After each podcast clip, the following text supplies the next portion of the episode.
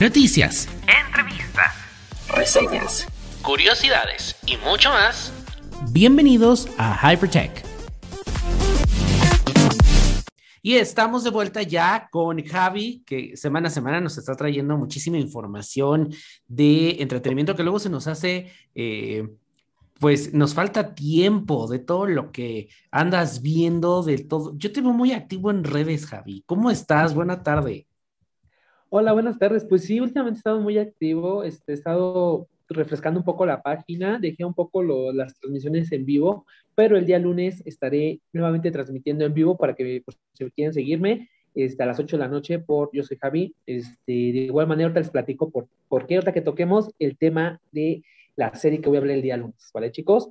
Este, pues sí, hay mucha información últimamente, ya como que si entre, estamos en semáforo rojo, amarillo y, que la gente está como verde y ya salimos al cine y demás, se está reactivando muy rápidamente esta economía ya. Afortunadamente. Mira, andábamos ya en verde con medidas de naranja, pero bueno, el chiste es que nos cuidemos todos para que podamos seguir, sobre todo los que nos gusta el cine y el teatro, seguirlo disfrutando y que no nos los vayan a cerrar otra vez, por favor. Tomen conciencia de la gente que trabaja en cine, de la gente que trabaja en teatro. O sea, si les ayudamos, todos nos echamos la mano, creo que va a ser fenomenal. Oye, Javi, a ver, vamos a empezar porque hay mucha información el día de hoy.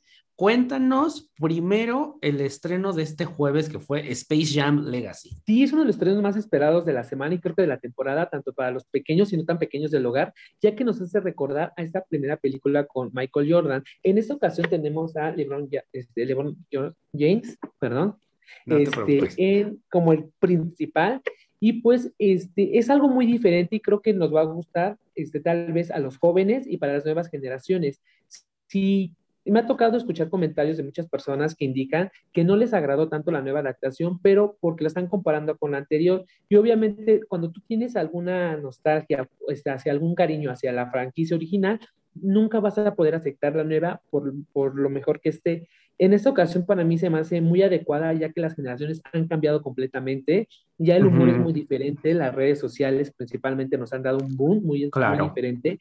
Y obviamente aquí no había visto tantos cameos de, de, Ready Player One, la verdad me encantó el nivel de animación, todo lo que hubo. Y Warner supo muy bien agarrar todas sus franquicias y enfrentarlas en un juego de básquetbol que creo que la vez pasada solamente fueron Looney Tunes y en esta ocasión mezclan a todo su universo del Warner Bros. Y eso es algo muy importante y creo que también vas a disfrutar ver a otros personajes de otras franquicias enfrentarte contra, contra Box Bunny y demás. O sea, en verdad que es algo muy, muy diferente que aporta demasiado a la historia en esta ocasión.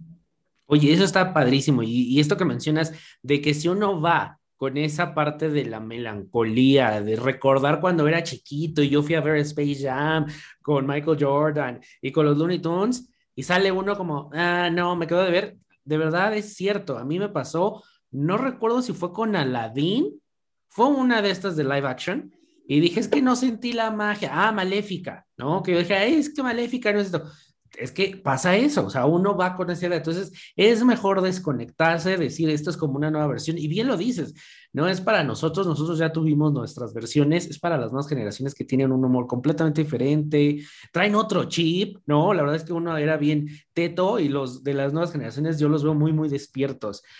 Ahora vamos con el segundo estreno que nos hablas y es alguien en algún lugar. Sí, eh, efectivamente, es una película que está en salas de arte solamente, este, esta era por Nevada Films, y esta película nos habla de los problemas de que muchas veces nos da miedo hablar que son los problemas mentales. Está hablando de, eh, bueno, está técnicamente hablando de un problema que afecta a muchas personas, que es la depresión, pero muchas veces nosotros afiliamos la depresión con estar llorando todo el día, estar acostados, pero aquí nos explican que hay varios tipos de depresión. Hay personas que todas podrás ver todas animadas, todas contentas, pero no sabes realmente qué es lo que están qué es lo que están pasando y es otro tipo de depresión que muchas veces pega un poco más ya que las personas no saben hasta dónde pueden llegar sus impulsos y qué es lo que pueden hacer por no demostrar esta depresión y muchas veces también cómo la familia y las personas que te rodean al verte tan activo, no creen que tengas depresión y piensan que es algo pues pasajero y simplemente no es tu problema, ya que te quieren ver casi casi tirado en la cama. Y aquí nos muestran dos, dos personas luchando con la, depresión, pero de diferentes síntomas, la, la, tradicional y ese tipo de personas que son muy diferentes. Y creo que ese es un problema que hay que tratarlo de una manera seria, responsable y que mejor que, que te lo reflejen en una, en una película y te vaya llevando de la manita para que vayas entendiendo cuáles son todos esos trastornos que puede llegar a tener la persona y todo lo que les puede afectar en la sociedad y, su, y en su día a día. Claro, y qué importante este tema de la depresión, porque como lo dices, no es estar todo el día triste o llorando, y está el otro lado de la moneda, ¿no? Que puedes externar eh, tristeza y la familia es como que te dice, ay, es mucho drama, ya levántate, o sea, tú sigue, le échale ganas, pero tampoco. Entonces, qué importante que estén haciendo este tipo de películas y, que aporten tanto a este tema del que necesitamos forzosamente hablar, que mucha gente eh, pasó por depresión, por ansiedad ahora en la pandemia, porque ya sé que perdieron el trabajo, las cosas han estado muy complicadas para todos. Entonces, qué padre que haya estos espacios. Y oye, hay algo que yo vi en tus redes, pero ya yo no quiero adelantar nada, mejor venos contando tú, El Mesero. Ok, esta semana también llega una película mexicana al cine que es El Mesero y por esa razón, gracias a Videocine, tengo una entrevista con Badir Derbez por si quieren acompañarme a verla. Se encuentra en mi canal de YouTube, ya saben, yo soy Javi y pues pueden checar la entrevista. Es muy amable, una persona muy divertida.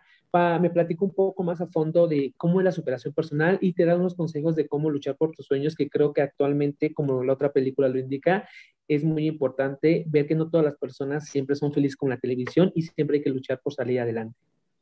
Oye, qué padre. verla completa, veanla en YouTube, chicos, está divertida y van a ver que, aparte que está guapo el niño, es muy, muy amable, muy lindo. Sí, sí se portó bien. Sí, o sea, literalmente le iba saliendo una grabación, este, fue por Zoom también, y pues, este, literalmente iba en su carro, iba a o sea, iba, iba a, otro programa, iba ahí en el carro, muy amable con la entrevista, todo, hasta ahí se ve que ahí va en el todo, moviéndose y todo, muy, muy divertido. Ah, oye, ¿nos puedes adelantar un, poquito de la entrevista? A ver, un poquito, ¿qué, la parte que más te ha gustado de la entrevista? Eh, creo que la parte que más me gustó es, este, bueno, aparte de su sencillez, me gustó mucho que se pongan los zapatos de otras personas y que y realmente yo cuando le pregunté este, que, que, pues realmente que hay personas como yo, como nosotros, que estamos buscando un sueño y queremos alcanzar algo en nuestra vida, mm, se portó muy buena onda y me empezó a platicar un poco de su experiencia para llegar a cumplir lo que es hoy actualmente y creo que eso es muy, muy importante, que nunca olviden agradecer a todo lo que va detrás. Y eso es algo que me dijo y creo que se me quedó muy grabado. Qué padre. Nuevamente, Javi, ¿dónde vas a pasar esta entrevista para que la gente vaya después del podcast, por supuesto, y vean la entrevista con Javi? Este, la entrevista ya se encuentra en mi canal de YouTube. Yo soy Javi, la pueden checar. Yo soy Javi con X. Y pues espero que les guste mucho. Estaré subiendo ya próximamente más entrevistas, este, principalmente en YouTube. Me voy a agarrar para subir entrevistas con ciertos actores y demás que estoy consiguiendo. Y de igual manera, este, ciertos videitos de teatro y demás. ¿Vale, chicos? Para que me estén siguiendo en redes sociales. Súper. De todos modos, el link se los voy a dejar en los comentarios. Y ya por último, oye, lo que todo el mundo está hablando, esta serie de Disney Plus, que yo, bueno, pensé que era Star Wars y resulta que no, el boom es otro. Sí, realmente Loki hizo lo que las demás series, o sea, desde el primer momento, o sea, ha hecho algo que simplemente todo el mundo habló. Ya hay una segunda temporada confirmada, algo que no pasó con Wanda, y tampoco pasó con el soldado, este, con Falcon y el Soldado del Invierno, y con Loki ya pasó, ya tenemos una segunda temporada confirmada. También ya nos confirmamos mediante redes sociales que este, que Loki va a aparecer en Doctor Strange Multiversos, o sea, va a ser una locura esto, y pues creo que esto va avanzando y está formando una nueva, pues un nuevo universo de Marvel que nadie veía venir. Realmente, creo que todos pensamos que después de Engage iba a valer esto, que iba a pasar a, este, a descender todo, pero en verdad están creando un nuevo universo, y la serie este, a lo que va, pues nos va a contar qué es lo que pasa después de Engage, es de que se abre esta brecha donde se llevan a, este, donde Loki se escapa, empieza ahí toda la historia y obviamente nos van a contar qué es lo que pasó después de ahí y cómo estos, este, pues todas esas acciones, todo esto, todo lo que pasó, cómo van a afectar a las futuras generaciones, en este caso de Avengers y todo lo que siguen los planes de Marvel.